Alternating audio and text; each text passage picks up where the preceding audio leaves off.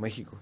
Mm. Eh, en ese entonces, yo recuerdo, y fuimos una gran comitiva de personas que todavía no reconocían quién era Baja California y, no- y quién era Tijuana, por ejemplo. En este caso nos tienen muy ubicados. La parte de proveeduría, eh, sí, la parte de mano de obra, tú, o sea, sabes que actualmente los costos de mano de obra están muchísimo más caros en todos lados, incluyendo en China. Sí. Está más cara la mano de obra que en México. ¿En serio? Sí. ¿Así? Sí. Pero en, en todos los... ¿En todas las categorías? En o rubro de O manufactura. las más importantes. En el rubro de manufactura principalmente es en el que estamos. Ah, este. ¿Y qué, habrá- bajos. qué pasó ahí? ¿Es por la misma cadena o la, eh, la cuestión de vida? Pues La calidad de vida subió. de la ellos? calidad de vida, de vida subió en China y digo, no sé exactamente cómo es la política actualmente allá de ese lado, pero sí sé que y fue estudios que sacó, por ejemplo, Index Nacional. Dijo, la mano de obra en, en México es mucho más barata que en China. Ujú. Y este y aparte de eso, súmale el tema logístico, Sí, aparte sí. súmale el tema de aranceles. Y, y que está castigado por, por nuestros vecinos americanos. Entonces, imagínate el costo de un producto que te costaba 3 dólares producirlo a- ahora y los tiempos de, de entrega. Ujú. Long Beach está saturado. Industrificados es traído a ti por Industrify, la red social para maquiladoras y proveedores industriales. MDC es una empresa que se dedica a la venta, distribución, instalación y reparación de equipos eléctricos industriales en toda la península de Baja California. Descubre con nosotros cómo nace una empresa, aun cuando todo está perdido. Bueno, bienvenidos, queridos industrificados. Hoy tenemos a un mega invitado. Su nombre es Alfredo Ángeles, mejor conocido como Freddy. Él es director de EDC Tijuana Economic Development Corporation. Y pues, Freddy, bienvenido. Muchas gracias, Miguel. Oye, vas llegando ahorita de Alemania. Sí, así es. ¿Qué andaban Correcto. haciendo por allá? Eh, promoviendo el sector de dispositivos médicos y biotecnología en Alemania. Hay un evento muy grande, que prácticamente es el más grande ¿Cómo se llama? este, a nivel mundial. Se llama Médica. Es en la ciudad de Düsseldorf, en Alemania. Y prácticamente es para promover esfuerzos de, ya sea atraer empresas hacia la región o también este, impulsar los temas de supply chain locales, que son muy necesarios. ¿Y cuánto tiempo fue eso? Fue del 13 al 17 de noviembre, solo esos días.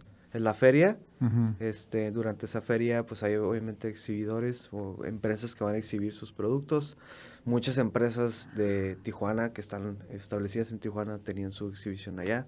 Ah, ok. Por darte unos ejemplos, Fisher and Paykel está allá, Strikers Iban está allá. tijuanenses allá, ¿no?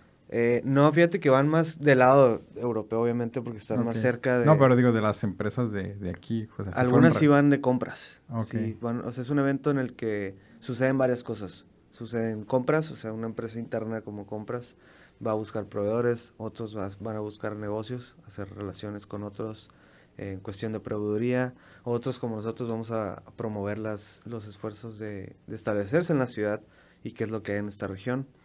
Otros van a comprar meramente nuevos instrumentos, nuevas máquinas, nuevos productos, etcétera, y se muestran también los nuevos lanzamientos de marcas. ¿no? Entonces es un evento muy grande. ¿Qué empresas fueron de, de aquí? De aquí fuimos como la comitiva de Probaja.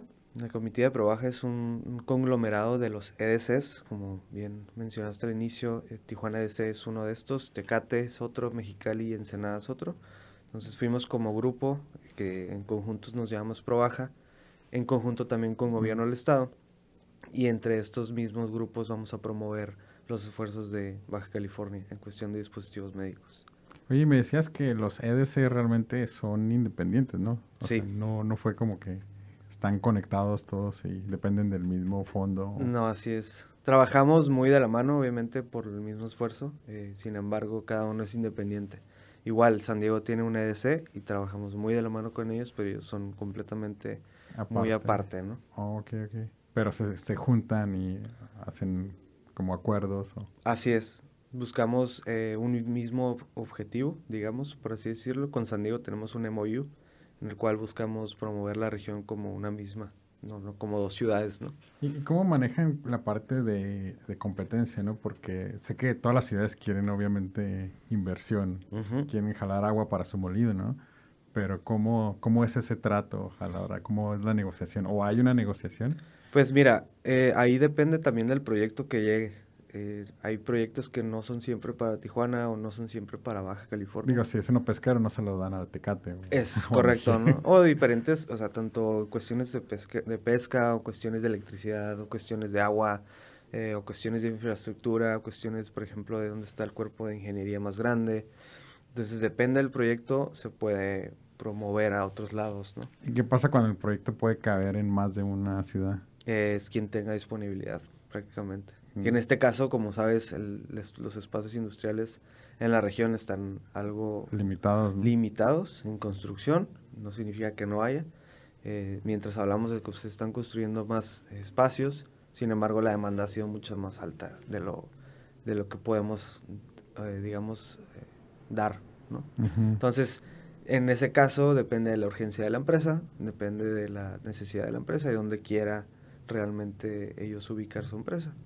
Porque muchas veces dicen, ¿sabes qué? A mí no me importa el tiempo, yo me espero lo que tengo que esperar porque quiero estar en ese lugar. O sabes qué? a mí si me urge, eh, ya sea en Tecate, en Mexicali, nada yo me voy a poner. Entonces, ahí depende mucho del proyecto. Mm, ok. Entonces, llegan a Alemania, eh, llegan a la expo y ¿cómo lo reciben? Eh, fíjate que nos sorprendió mucho que nosotros fuimos en el 19 a, Alemania con un stand, con un espacio de exhibición.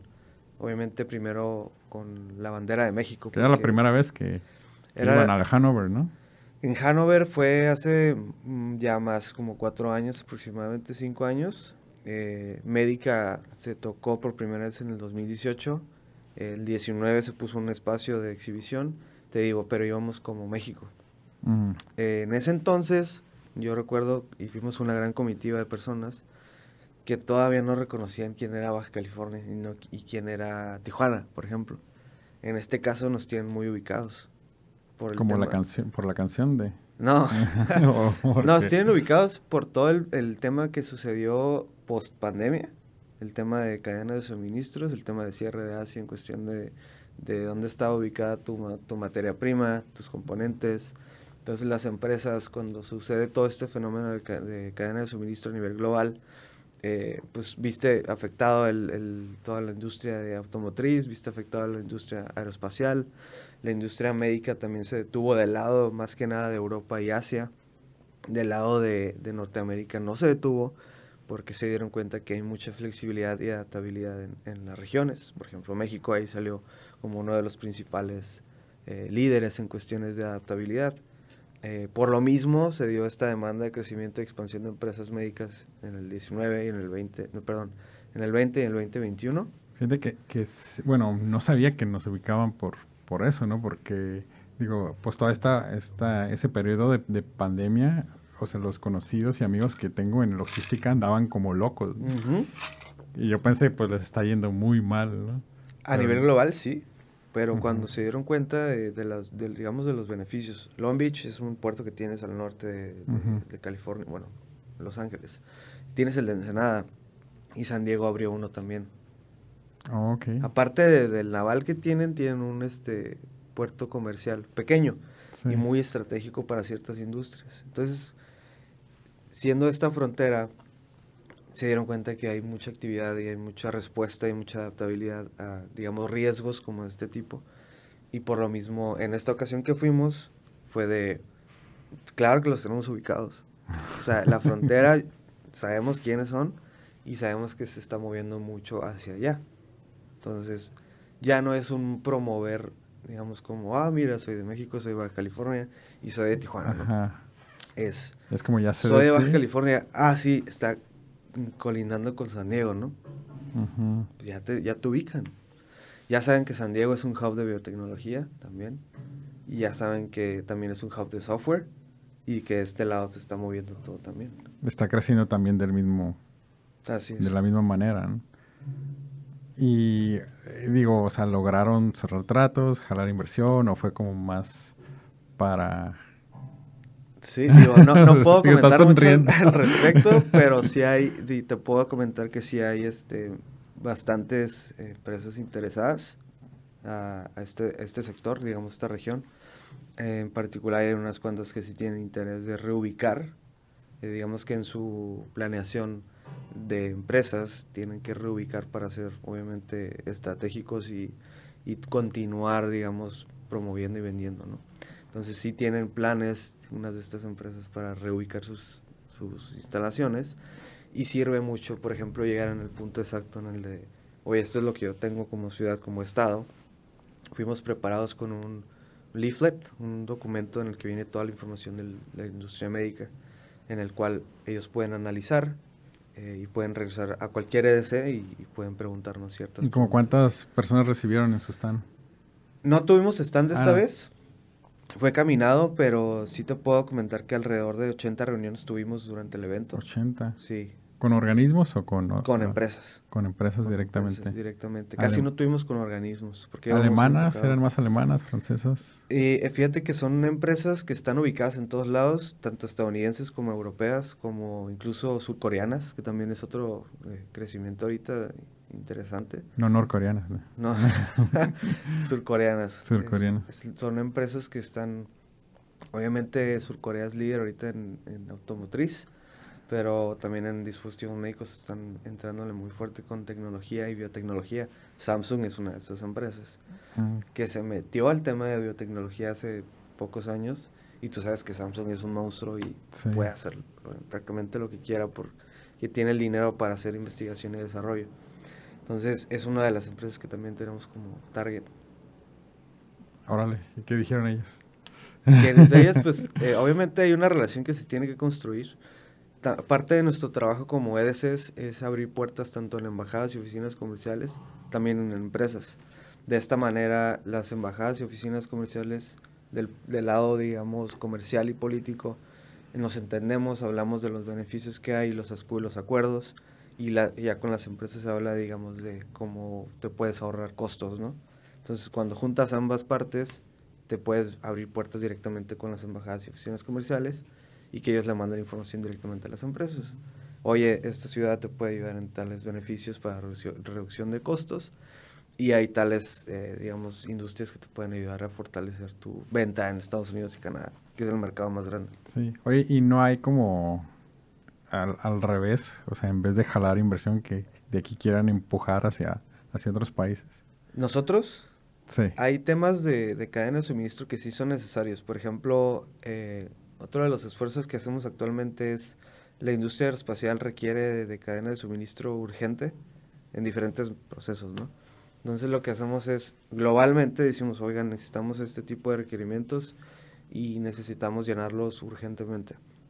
Entonces se hacen pláticas con diferentes empresas a nivel global que pudieran abastecer este tipo de servicios independientemente de, independientemente de dónde estén ubicados. Porque la industria aeroespacial, tú sabes que es una de las que paga, digamos, el dinero que sea necesario para cumplir Sí. con las partes, ¿no? Entonces, aparte de, de traer inversión acá, ayudamos a la inversión local a que pueda lograr su cadena de suministro, ya sea local o a nivel este, internacional. Prácticamente nos piden que quieren, nosotros vamos a buscarlo. ¿Y aeroespacial cómo está aquí en Tijuana? ¿Está fuerte? ¿Está más o menos? Está, está creciendo. eh, escuché que en Sinaloa están haciendo todo una... Sí, están todo haciendo un parque parque, dedicado al, del sector industrial de aeroespacial. Y digo, es bueno, eh, porque fíjate que nosotros hicimos un estudio también para ir a Farnborough en Inglaterra y nos dimos cuenta del top 15 de empresas en cuestión de revenue o utilidad. Eh, comerciales, obviamente, me, refiero a bienes comerciales. Del top 15, solo una no, fal- no está en la región y 14 están ubicadas ya sea en California, en Baja California, en Chihuahua, en, digamos, en Nogales, etcétera. Entonces te dices, ¿cómo es? O sea, cuando analizas esa información dices, órale, tengo 14 de las más fuertes en toda esta región. Y cuando ves la cantidad de empresas, que son 70, y que estás exportando alrededor de 4.5 billones de dólares anuales. ¿Con B? Billones. billones con- o 4.500 mil millones de dólares. Mil millones. Cuando analizas eso dices, ok, aquí hay una industria muy grande que se está moviendo y casi no, no lo sabemos. ¿Y por qué no? Porque tú sabes que la industria espacial es más Hermética. privada, más cerrada, a diferencia de una médica, a diferencia de una electrónica, que pues, realmente dicen, aquí estoy ubicado, ¿no? Entonces, Ujú. una aeroespacial hay procesos, por ejemplo, de defensa que están aquí en la ciudad y no sabemos, ¿no? Claro. Porque tienen ciertas regulaciones de defensa que no te permiten. Me ha tocado participar en, en algunos proyectos de esos. Bueno, ya como producción constante. Y, por ejemplo, si se hacen 100 unidades de eso, se les hacen unas pruebas bien rigurosas y todavía se les entrega al, al, cliente y ellos destruyen 80 piezas de esas.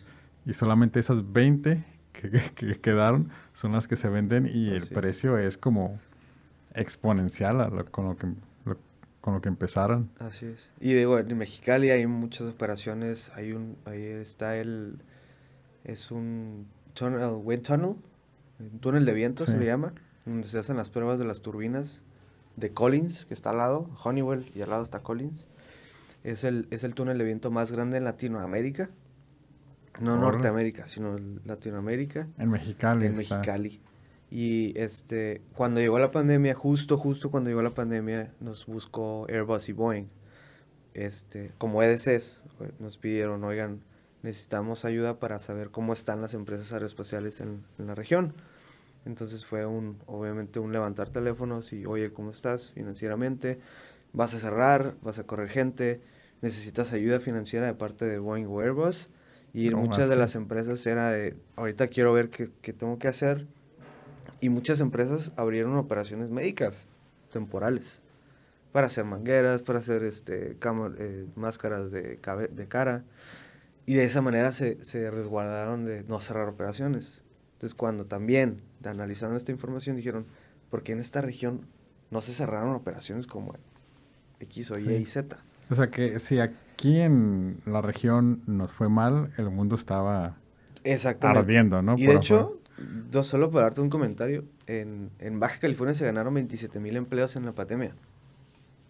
En todo México se perdieron alrededor de 133 mil empleos. Eso fue un, este, un dato que sacó Bloomberg. Y de hecho Bloomberg, eh, ya cuando vio el dato de que todo era negativo en todo, digamos, México a nivel... Este, y Tijuana estaba así, un pico. Y el estado tenía 27 mil y Tijuana tenía 23 mil más. No, man.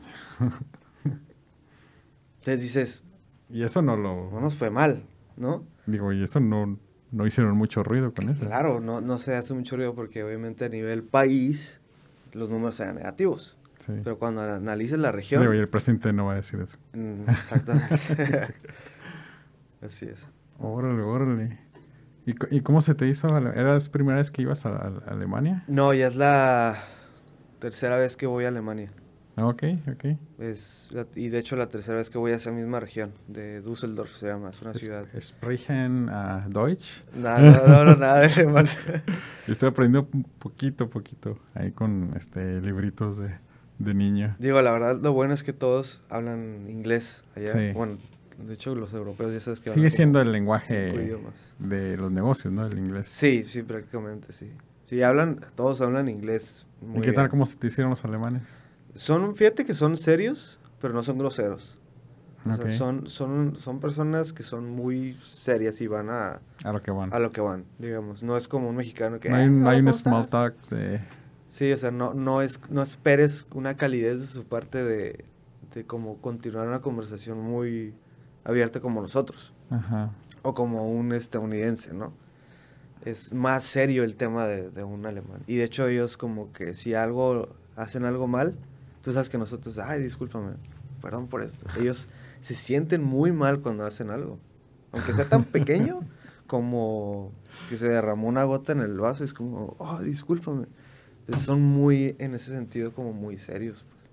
Ok, entonces las juntas que tenían simplemente eran exclusivamente business. Sí. O sea, o sea, ni siquiera hubo como un after en algún momento. No. O además era entre puros mexicanos los... No, te digo, era muy así, enfocada a los negocios. O sea, la verdad, las reuniones que se tuvieron eran muy el tema de qué es lo que se puede ofrecer. Y obviamente hay un interés por parte de ellos de entrar al mercado estadounidense eh, y canadiense. Eh, Estados Unidos es el mercado más grande que existe, entonces obviamente la puerta hacia esos rumbos les es interesa. México. Así es. Como el resto de Latinoamérica, ¿no? no, pero digo, por la parte de proveeduría, ¿no? La parte de proveeduría, eh, sí, la parte de mano de obra, tú, o sea, sabes que actualmente los gastos de mano de obra están muchísimo Ujú. más caros en todos lados, incluyendo en China. Sí. Está más cara la mano de obra que en México. ¿En serio? Sí. ¿Así? Sí. Pero en, en todos los... ¿En todas las categorías? En o rubro de O manufactura. las más importantes. En el rubro de manufactura principalmente es en el que estamos. Ah, este. ¿Y qué, habrá- bajos. qué pasó ahí? ¿Es por la misma cadena o la, el- la cuestión de vida? Pues La calidad de vida subió. la calidad de vida, de vida subió en China y como tú sabes China es regulado por su gobierno, entonces tienen bastantes eh, impuestos, restricciones que tienen que cumplir y digo, no sé exactamente cómo es la política actualmente allá de ese lado, pero sí sé que y fue estudios que sacó, por ejemplo, Index Nacional. Me Dijo, la mano de obra en, en México es mucho más barata que en China. Y este, y aparte de eso, súmale el tema logístico, y Sí, aparte sí. súmale el tema de aranceles.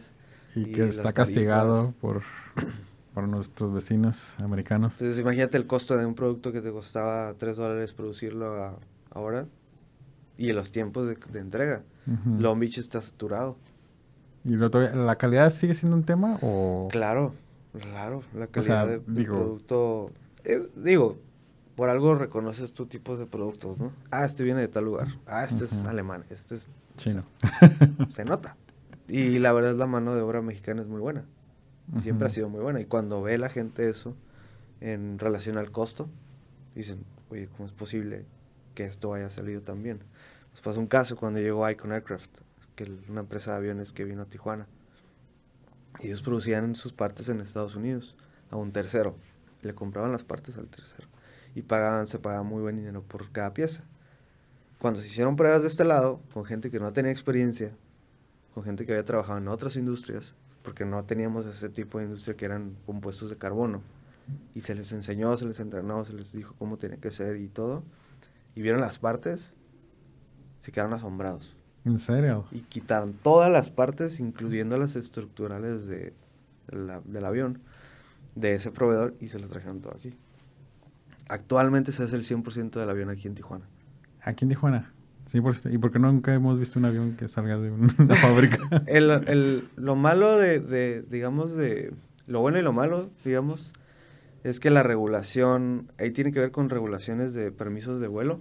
Ah, el, el avión es un ligero, un- es, en inglés se le llama un light sports aircraft.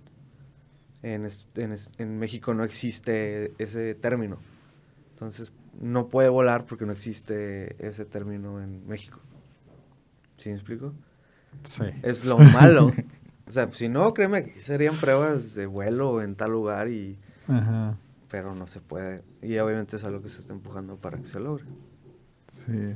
Como decían, este, un, pa- un, un pichón no debería volar, pero sin embargo. Ajá. Bueno, ajá, ¿no? sí, sí, sí. Sí, y, y obviamente es lo que a ellos les frustra de, bueno, oye, pues es que es el nombre de...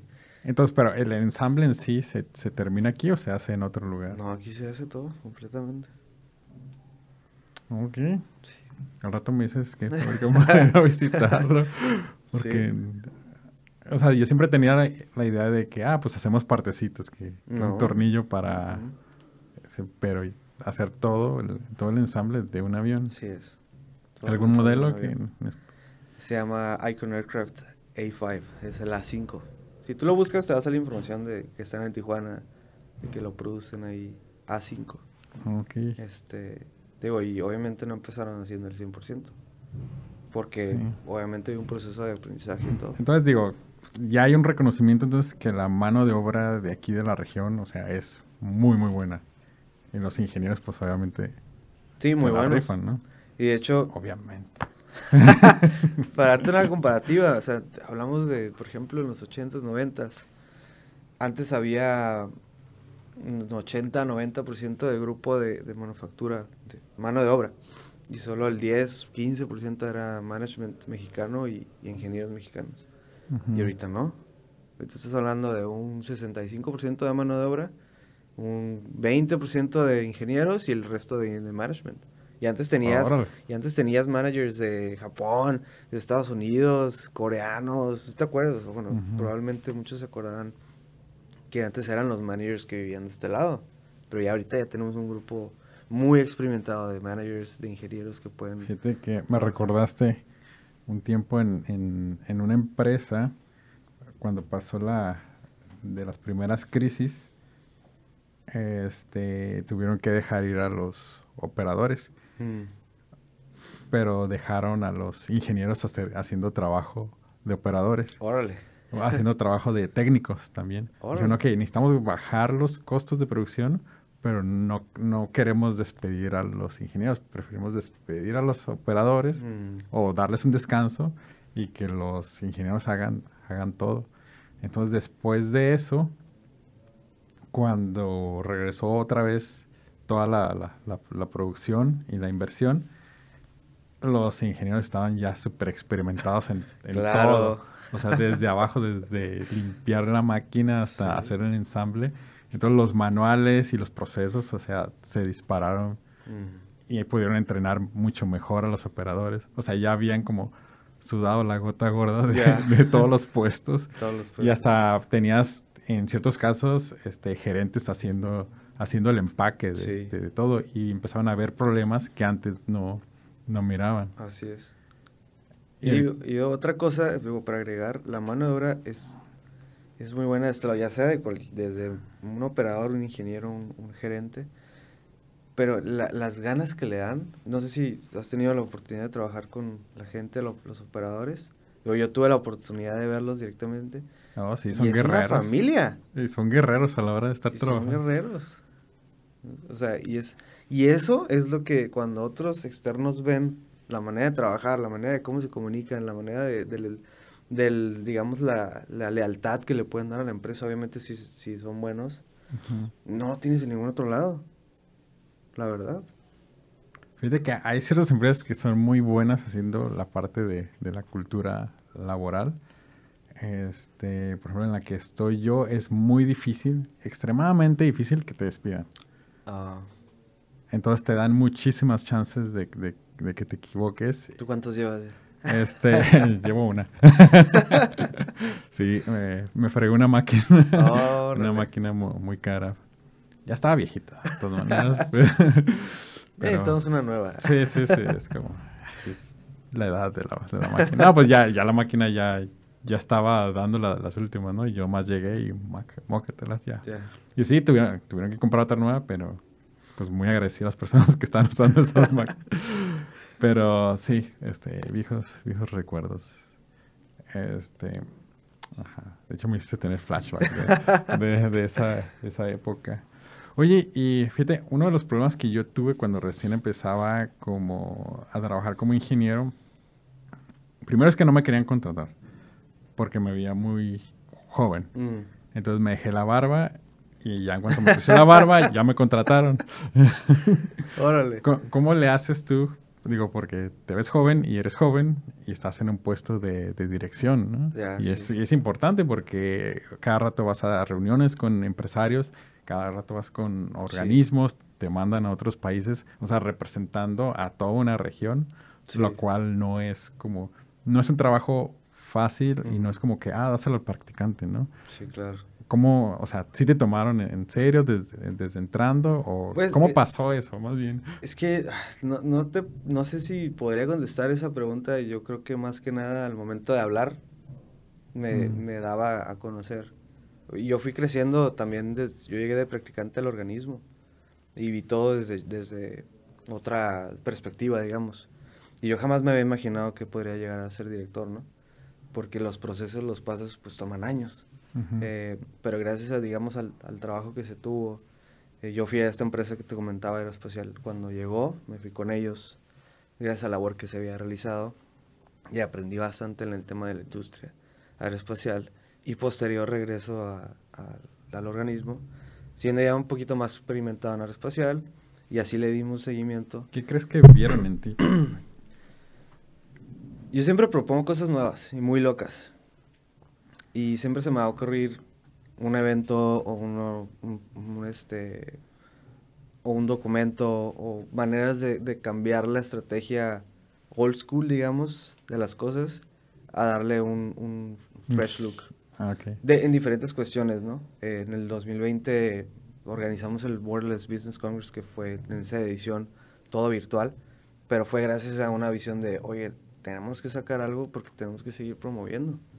¿Cómo lo hacemos? Inventamos un congreso virtual completamente. ¿Por Zoom o por este...? Fue por Zoom y fue por una plataforma en ese tiempo que, digo, está hablando del 2020, ya tiene un buen rato, ¿no? Pero... ¿No es la de WoW la que usaron? No, no es la de WoW, la de WoW fue el, el 2021 y 2022 que lo usamos, tuviste que está muy padre. Pero en la otra fue otra plataforma que te permitía... ¿Te, acuerdas que en ese entonces el Zoom era todo en la vida de, de todos? Entonces era darle como una, una, una perspectiva a eso. Entonces digo, yo creo que ha sido el tema de proponer cosas que pueden llegar a ser medio arriesgadas, medio aventadas y que han funcionado. Mm. La página web también la rediseñamos con un poco de, automatización. Eh, el branding de la empresa también se ha diseñado diferente para captar otros ojos y ha funcionado. Entonces yo creo que ha sido el hecho de poder proponer cosas que funcionan y que cuando se ven los resultados dicen, órale, sí ha funcionado. ¿Y el team? ¿Cómo te recibió? a mí me ¿ya, ¿Ya te conocían? Sí, te llevo tres años trabajando con ellos. Cuando cuando se dio la notificación, para mí fue una sorpresa, obviamente que me consideraran. Y ese era mi miedo más grande, cómo lo va a tomar el equipo. Porque obviamente tú trabajas de lado a lado con alguien. Te ven al mismo nivel. Y entonces cuando... Y ahora él subió y yo sigo aquí. Y fíjate que yo siempre he sido una de esas personas que no, no, no me gusta verme de arriba este, de las personas, jamás. Siempre he sido muy abierto en ese sentido y soy muy amistoso y amigable, obviamente con las responsabilidades que se tienen que eh, cumplir. Pero una vez que se notificó al equipo de que yo iba a tomar la dirección del organismo, me sorprendió cómo lo tomaron. Lo tomaron muy bien todos. se dijeron, ¿sabes qué? Súper manos, manos, amén contigo porque sé, sé cómo eres de creativo, sé que te importa el equipo. No le sorprendió para nada que tú... No, o sea, obviamente les sorprendió la noticia, pero no de que los, les sorprendiera que yo. Incluso dijeron, no, pues claro, o sea, él sabe ya el de A el organismo y pues obviamente le va a traer cosas buenas al organismo y, y vamos en, en, camino hacia eso. Entonces, sí, sí me ven mucho y dicen, oye, estás muy joven, pero una vez que me conocen dicen, ah, ok, ya. Ya sé por qué. Ya sé por qué. Fíjate que ahora que vi este último evento, el de Borderless, este, la mayoría eran jóvenes. Sí. De hecho, que tal vez más jóvenes que, que, nosotros. Y Había un grupo será el filtro, así como ser joven y atractivo para, para trabajar en EDC. No. Creo que ya no quepo ahí. no, no, para nada. No es como que sea selectivo. La verdad, este, todo nuestro cuerpo laboral ha entrado desde practicante también. Y ahí vamos identificando quiénes son buenos, quiénes son buenos para esto, quiénes son, digamos, tienen la proactividad. Y de hecho nos dicen muchos, me han preguntado, oye, ¿cuántas, ¿cuántas personas tienes en el organismo?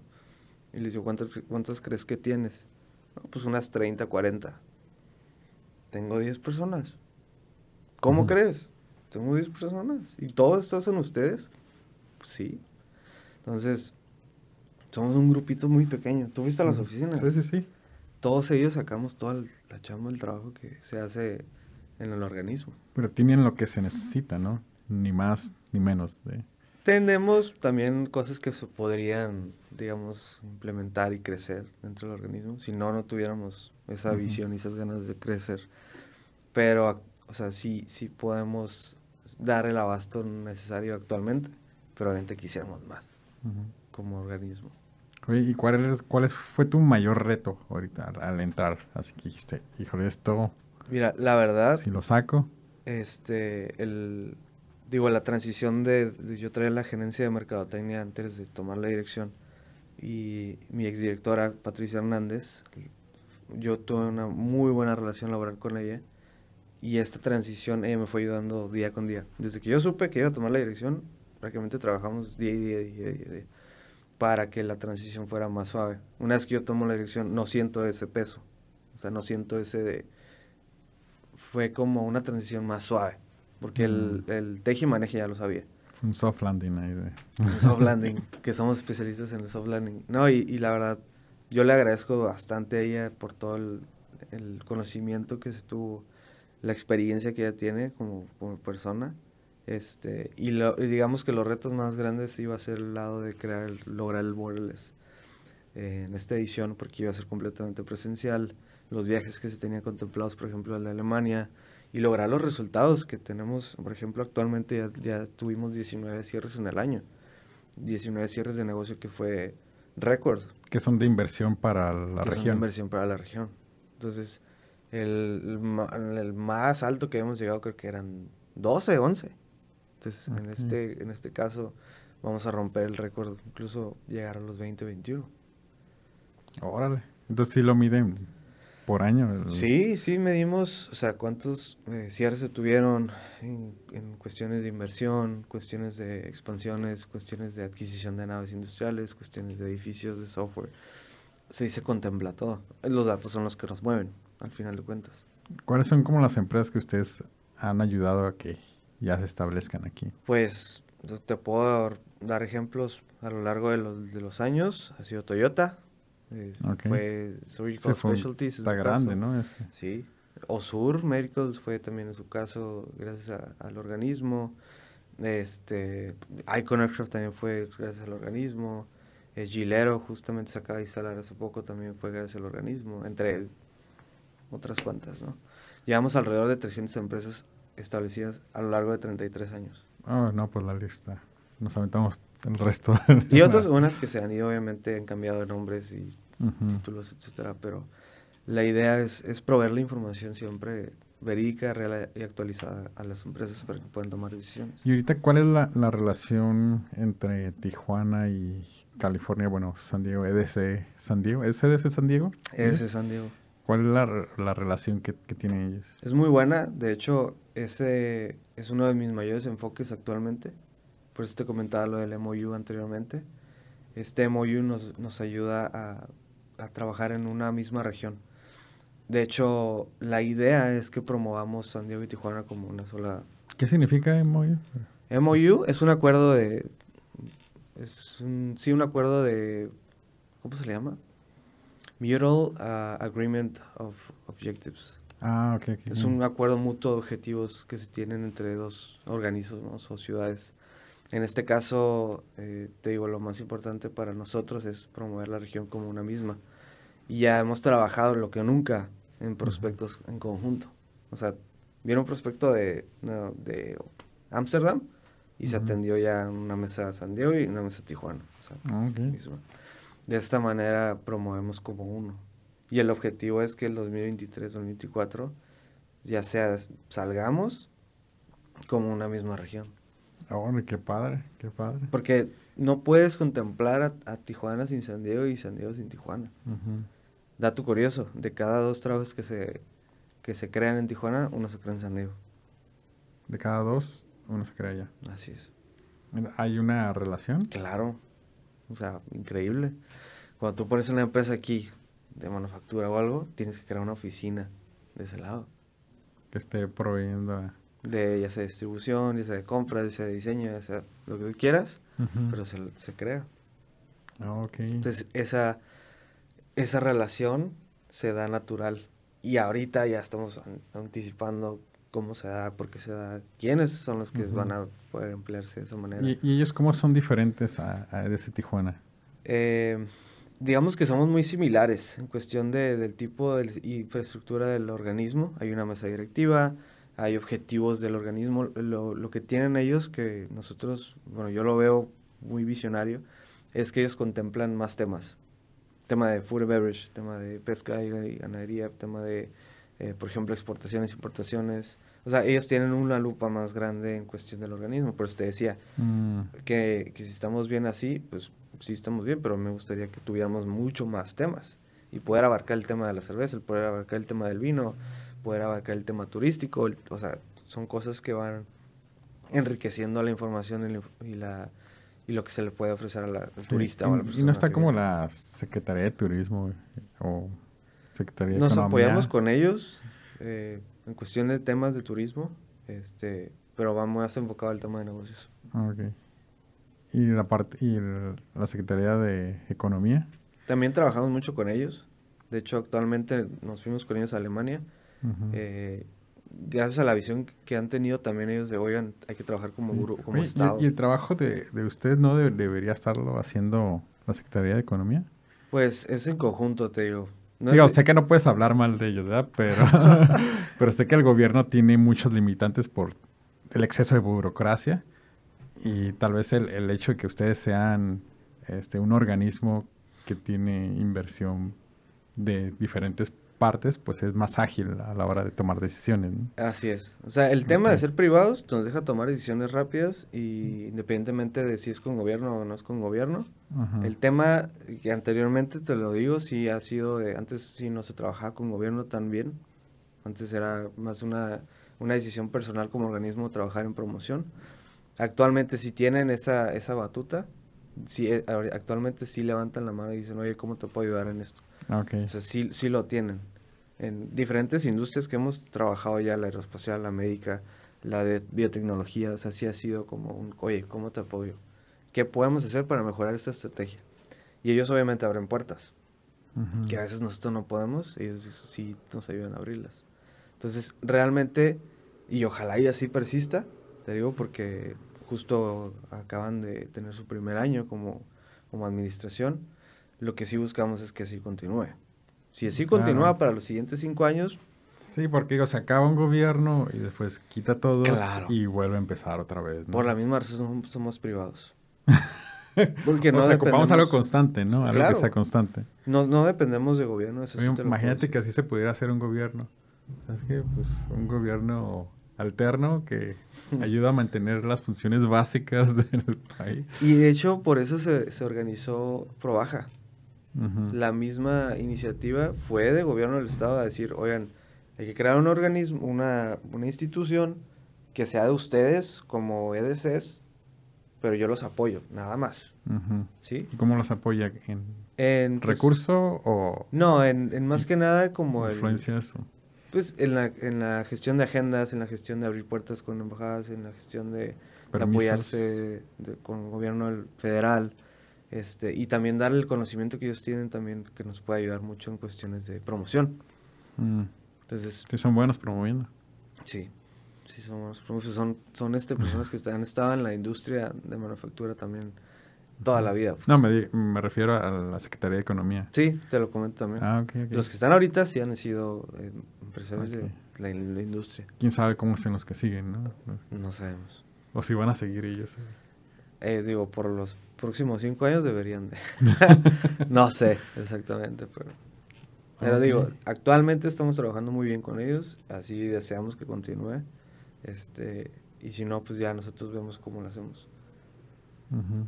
Y ahorita el, el futuro de Tijuana, San Diego, este, ah, se han cerrado tratos, hay como, Sí, eh, digo, más, más, enfocado. más allá de las pláticas, me refiero.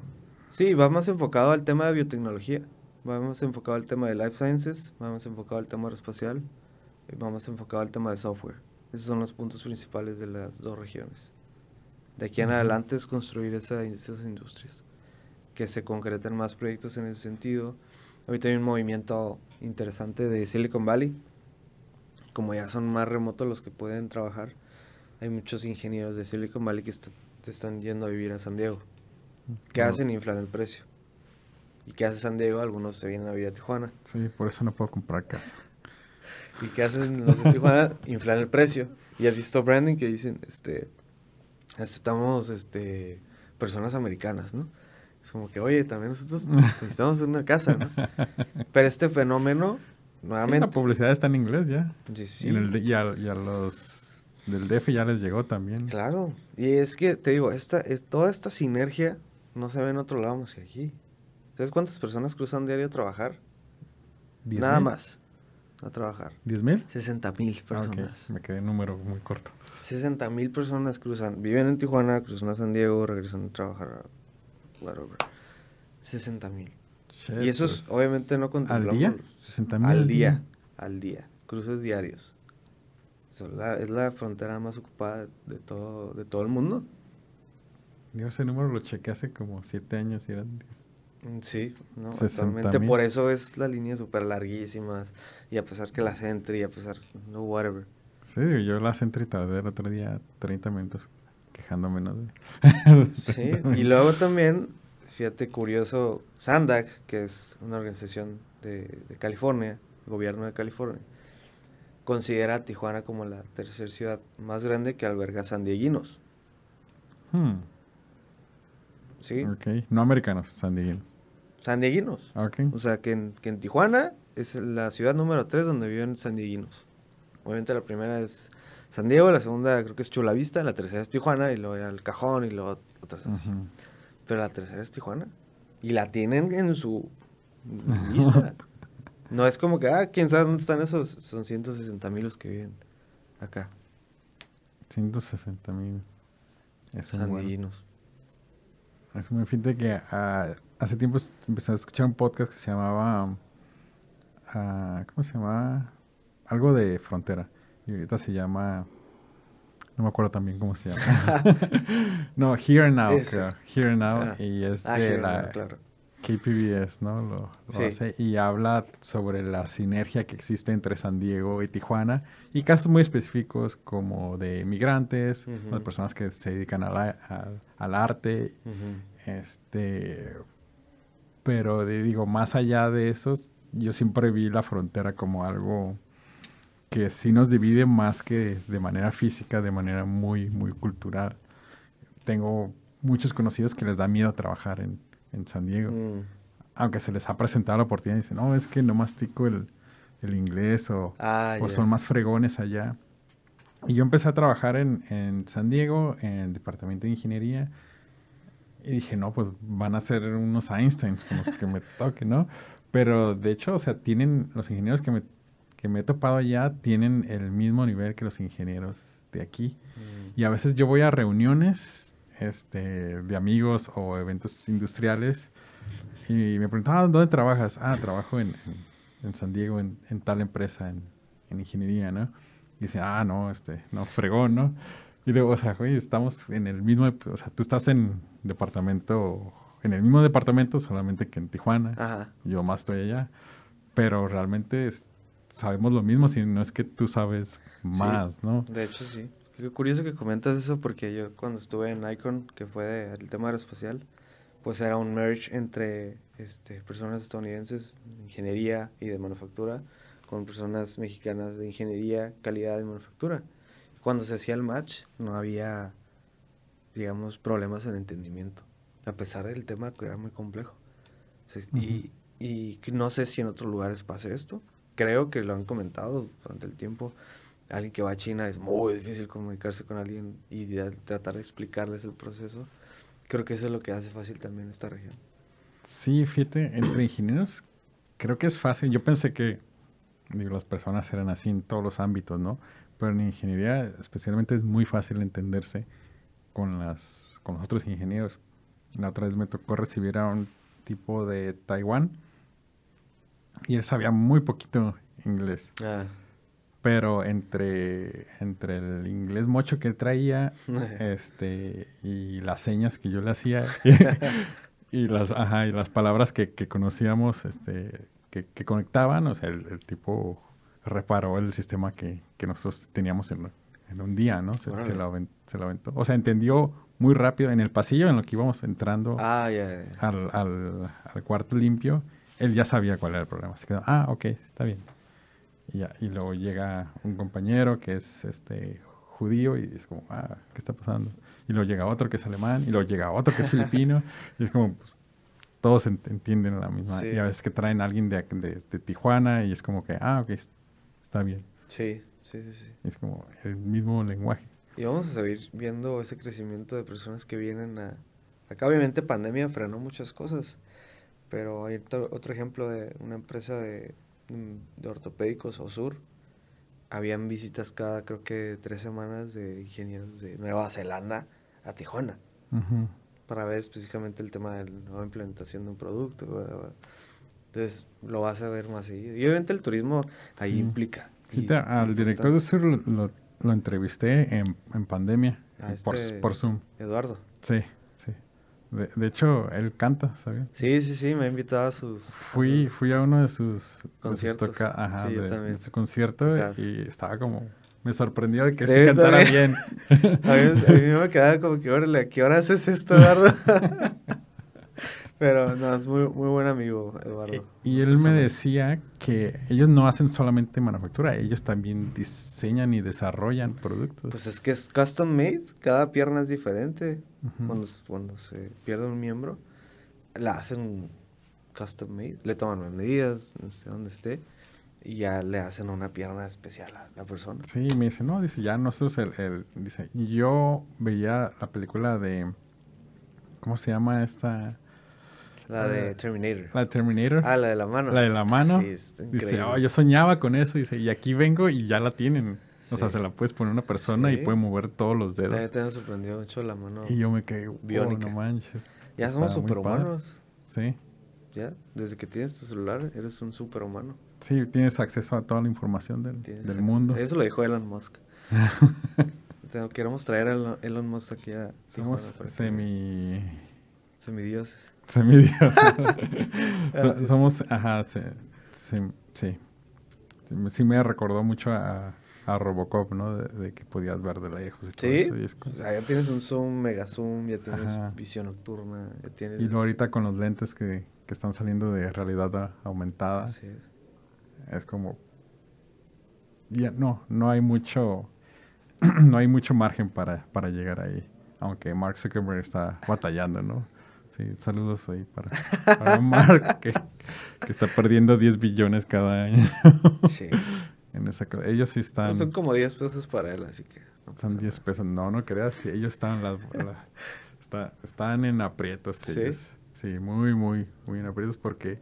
Imagínate el producto que ellos están creando, que es este el metaverso. Ni siquiera sus mismos empleados lo están usando. Tuvieron que hacer, tuvo que hacer Mark un un comunicado diciéndoles que todos tienen que que por favor usen este los lentes, usen el producto, aquí está gratis, este se los regala para que lo usen, pero no no quieren. Es que se adelantó mucho tiempo. Sí. O sea, muchos años antes de llegar a ese punto en el que ya realmente las personas quieren ser virtual completamente. Creo que la, la gente, yo creo, extrañaba el, el hecho de poder ser presenciales. Claro. ¿No? De tener una este, Yo pensé que, íbamos a dar ese brinco. Dije, ok, ya entramos a, a, la época de Zoom, ¿no? O sea, ya mi, mi mamá, mi, mi, papá usa Zoom, o por lo menos hace videollamadas, cosa que yo en la universidad o sea, hace 10 años, así, ni por aquí hace una videollamada, así como que no, hay, no hay tecnología, no hay, apenas tengo un, este, un Nokia. un bloque. un bloque. Este, y pensé que el la realidad, ah, ahora sí que el metaverso iba a ser como bien aceptado, pero aún hay un bridge bien grande, o sea, tú quieres comprar unos lentes, el más barato es de 300 y cacho de dólares. Es como, mm, me compro esto, me compro un PlayStation este 5. y luego sacaron otro que es de dos mil dólares, que es como el más, el más nuevo. Pero la tecnología está muy lejos, ¿no? No está ahí. Y estaba platicando con con, ah, se llama Academia Lean, ellos están aquí en Bit Center y dieron clases durante la pandemia en Zoom, pero decían que no era lo mismo y las, las, personas como que no les gustaba mucho asistir de manera, pero cuando regresaron apenas este año a manera presencial, fue como se dispararon las clases, Y ellos así como que casi querían abrazar a todos sus alumnos. Es que algo que sí nos enseñó la pandemia fue que mm, se aceleró el tema de lo virtual sin embargo, creo que jamás dejaríamos el tema presencial. No sé. Hay una película muy interesante de, creo que sale este, se me olvidó el nombre, uno pelón, que sale... ¿Vin Diesel? No, es este. luego la buscas. Es una pareja que está conectada y casada. O sea, está oh. conectada a un dispositivo en el que vive una realidad Es una película vieja. Sí, es medio vieja. Y este, este comba lo que hace es, es Bruce Willis, creo luego la buscas. Ok. Pero hace cuenta que lo que hace es tronar todo el sistema de, toda la gente que está conectada porque ya nadie salía, ya nadie nada. Y obviamente cuando salen todos como que, órale, hay otra realidad. Porque todos están conectados en esa cosa. Sí. probablemente Mark quiera que nos pase eso, que estemos conectados todo el tiempo. Digo, sería lo más óptimo, nos estamos acabando todos los recursos de, del planeta y tal vez para contaminar menos es como conéctame a la ¿Cuál metaverso? Esta es la Matrix, ¿no? No, hombre, eso no, no- no creo que- no considero que sea vida eso. Pero Porque igual, Elon Musk dice, para allá vamos, si no es que ya estamos ahí pues sí, y no nos damos cuenta. nos damos Pero cuenta. ya te, mucha teoría de, de conspiración. no, la verdad yo sí aprecio mucho el tenerlo presencial y hace Claro. poco me dijeron, oye, y este, yo estoy en Mexicali y no podemos hacerlo por Zoom. Dije, ¿sabes qué? Me costaron muy caras las lámparas. No, no, no, no le dije eso, ¿verdad? Le dije, la verdad sí lo estamos, lo estoy haciendo presencial para dar una buena calidad de, de audio y de, y de video. Pero sí salieron caras las lámparas. No, pues claro. Eh, Toda tu es- infraestructura. Este, no, no, no, no podría yo reemplazar. Este, tendría que ser como muy de emergencia, muy de que Sí. de a tiro no hay posibilidad. Ok, vamos a hacerlo por Zoom. Y supongo que, a- a ti- digo, por algo fuiste a Alemania, ¿no? Exactamente. No, y no- lo mismo. Los, y de hecho nos dimos cuenta los Digo, aunque los eventos- alemanes eran como que... No, pero o sea, los ya. eventos virtuales no eran lo mismo a un, evento presencial. Punto. No es lo mismo. No tiene la misma energía, el mismo interés. La atención de la gente no es la misma. Tienes que convivir con la gente. Sí, claro. Digo, ¿y cómo es convivir con, con un alemán? Digo, es como- Te digo que son serios, no son mala onda. O sea, no, sí, no, sí. no crees que es como, oh, no me importa. Pero no. nunca fue como, nunca hubo un after, un café después, o vamos a... No, comer fíjate y- que sí, ellos son muy reservados en ese sentido de negocios, mi vida. Ah, Ok, O sea, son como negocios y mi vida aparte, ¿no? personal. Sí, no te voy a meter a esta parte. No, de- a- o sea, y obviamente la confianza, por ejemplo, que nosotros mexicanos tenemos desde, ah, mi compa, y nos somos bien amigos de alguien de volada. Sí, Obviamente, pues, son culturas diferentes que toman cierto tiempo en ganar respeto, en ganar confianza. Sí, O de hecho, lo- los alemanes si se topan fuera de, de Alemania, no se hablan, es como se Ajá. ven, se reconocen y ya se van, ¿no? Pero ah, nosotros mexicanos, imagínate, Sí. vamos a un partido de fútbol a, no sé, a otro país, mexicano, mexicano, mejores Ah, amigos, ¿no? Claro. Por lo mismo, te comento la hermandad y calidez que nosotros ¿De dónde tenemos. eres? De Michoacán. Yo de Tijuana. Uy, chingón, somos Sí, vecinos. Sí, sí, sí. Entonces, te digo, no, no es como que se pudiera dar algo así. Pero ya con el tiempo, digamos, en cuestión de tratos con algún tipo de negocio, pues probablemente sí se pueda. Fíjate, he escuchado que, que en, en México eh, las negociaciones están basadas en desconfianza. O sea, llegamos y platicamos, platicamos de cualquier cosa, Ajá. de familia y de quién tenemos conocidos entre, nosotros dos, y al final, ay, por cierto, yo hago Ajá. este, piezas de metal así, Ajá. ¿no? Si te interesa, Sí. pues en una segunda reunión, te veo en mi empresa, te veo en tu empresa, como, como sea. Sí, sí es así Sí, todavía. De hecho, en el organismo pues, sucede mucho eso. Cuando hay nuevos socios, dicen, oye, yo quiero este, tener ventas en mi empresa, hago esto. Ah, Ve a tal reunión y conoce a las personas que están sentadas ahí al lado de ti. Vamos a los cocktail parties y son... Tanto a los cócteles como a las juntas de promoción, a las juntas bimestrales donde se informan cosas. Y ahí es donde, ah, soy tal persona. Y, y después es como, ay, este, fíjate que yo hago tal. Y ahí es donde empiezan. Y al Mm. rato ya sabes que ya cerraron. ¿Sí me explico? Tal vez deberían de hacer hasta juegos de, De, de, sí, pues para de conocerse. socialización. De hecho, ¿no? lo hicimos en el INBC, un, un tipo de esos. Que era como que grupos en el que se presentaban como speed dating, le llamamos. Ok. En el que se conocían varios del grupo y luego cambiamos a otros y luego así. Y sí hubo varios que dijeron, oye, sí me salieron varios leads de eso porque conocí a esta persona que yo necesitaba hace tiempo. Ujú.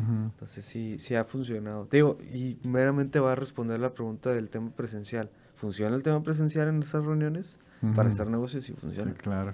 Porque hay mucha empatía, ¿no? Claro. Si como tú dices, ay, soy amigo de tal y no, eso no te pasa en un Zoom, no. ¿no? Se escucha el ladrido del perro en el Sí, no, no, le vas a decir, ay, de casualidad con es- en el Zoom no te atreves a hacer ese como acercamiento. Claro que- O enseñar, mira, es que fui a tal lugar y si, si esta foto, ah, órale, yo fui. Por la pantalla. No. Desde el tema presencial sí es importante. Para el tema de negocios, muchísimo. Y pues bueno, Freddy, la verdad, muchas gracias por estar aquí con nosotros y pues nos vemos ahí en tu oficina. Claro que sí. Muchas gracias por la invitación. Y pues cualquier tema referente a, al organismo, pues pueden visitar nuestra página que es www.tijuanaedc.org. Ahí va a aparecer abajo sociales. con unas letras grandes. Súper. Gracias. Gracias. Industrificados es traído a ti por Industrify, la red social para maquiladoras y proveedores industriales.